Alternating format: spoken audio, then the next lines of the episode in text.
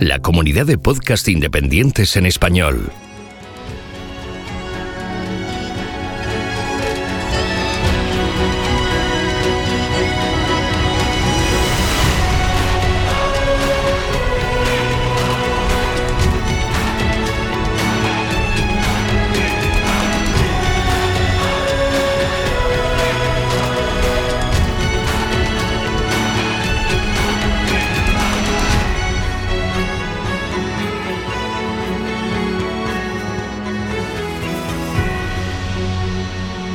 Bienvenido a GeoCastaway.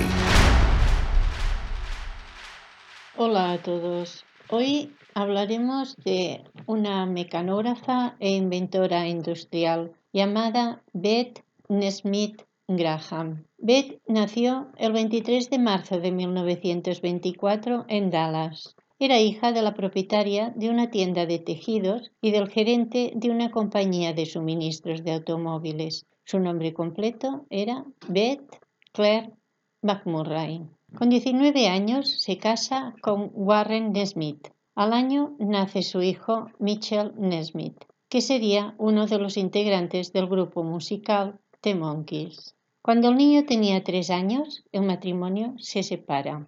Beth, con 22 años y sin recursos, empieza a trabajar en un banco en Dallas, llegando a ser la secretaria del presidente ejecutivo. El banco había comprado las máquinas de escribir eléctricas IBM. El avance tecnológico en las máquinas de, escribir con un teclado más sensible hacía que se cometieran errores en la escritura, difíciles de corregir. Graham buscó una manera de corregir los errores de escritura. Ella era aficionada a la pintura y recordó que los artistas corregían sus fallos pintando sobre los errores en el mismo lienzo así que consiguió pintura tempera de secado rápido y con agua y en una batidora obtuvo un líquido corrector. Cuando sus compañeras vieron los resultados, le pidieron que les facilitara el líquido, así que su cocina se convirtió en un laboratorio y empezó a repartir su líquido en unas botellitas con la etiqueta Mistake Hut. En 1956 nació la Mistake Hut Company, en la que colaboraba su hijo Mitchell y también un grupo de amigos. Usaban botellas de salsa ketchup para verter la sustancia en pequeños envases de esmalte para uñas. Colocaban las etiquetas a mano y cortaban en diagonal las puntas de los pinceles adheridos a las tapas. Tan dedicada estaba en su empresa que trabajando en la oficina se equivocó, poniendo en un membrete el nombre de su propia empresa y automáticamente la despidieron. De esta manera, en 1958 se dedicó a tiempo completo a su empresa. Colaboró con un profesor de química para mejorar el producto.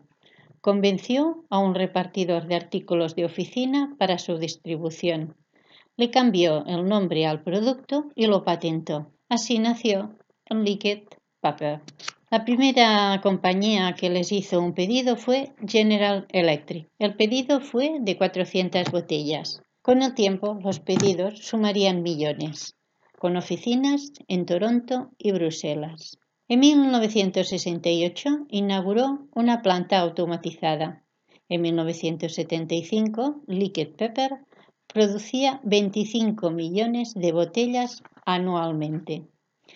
En 1962, Beth Graham se casó con un vendedor de, alimentos congelados, quien adoptó un papel activo en la empresa, tan activo que reunió a un grupo de directivos para excluir a Betty de todas las decisiones de la empresa. No se le permitía entrar en las instalaciones y tampoco a las personas que tuvieran relación con ella. También intentaron cambiar la composición del líquido pepper para poder quitarle los derechos de regalía de la fórmula que ella había creado. El matrimonio se divorció en 1975. Como ella era la accionista mayoritaria, logró mantener el control de la empresa y concertar su venta por 47 millones y medio de dólares en un acuerdo que le devolvía las regalías. Betty Graham se caracterizó por promover la creación de instituciones sin ánimo de lucro En 1976 creó una fundación con sede en Los Ángeles, dedicada al apoyo a mujeres maduras mediante servicios de consultoría, becas y financiación de estudios.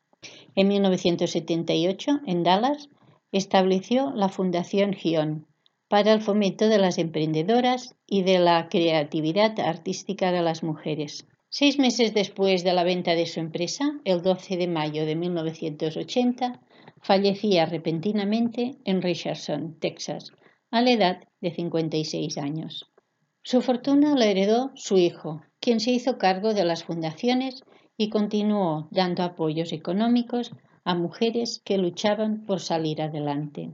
Beth Nesmith Graham nos dejó su legado, un líquido corrector que sigue estando presente en las mesas de las oficinas, en los despachos, en los estuches de los estudiantes, lo tienen los profesores y también está en muchísimas casas.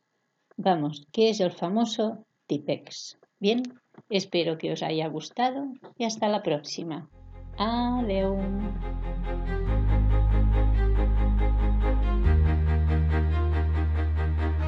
Envíanos tus comentarios, preguntas o sugerencias a geocastaway.gmail.com. Puedes escribirnos en nuestra web geocastaway.com. Búscanos en Facebook y en Twitter.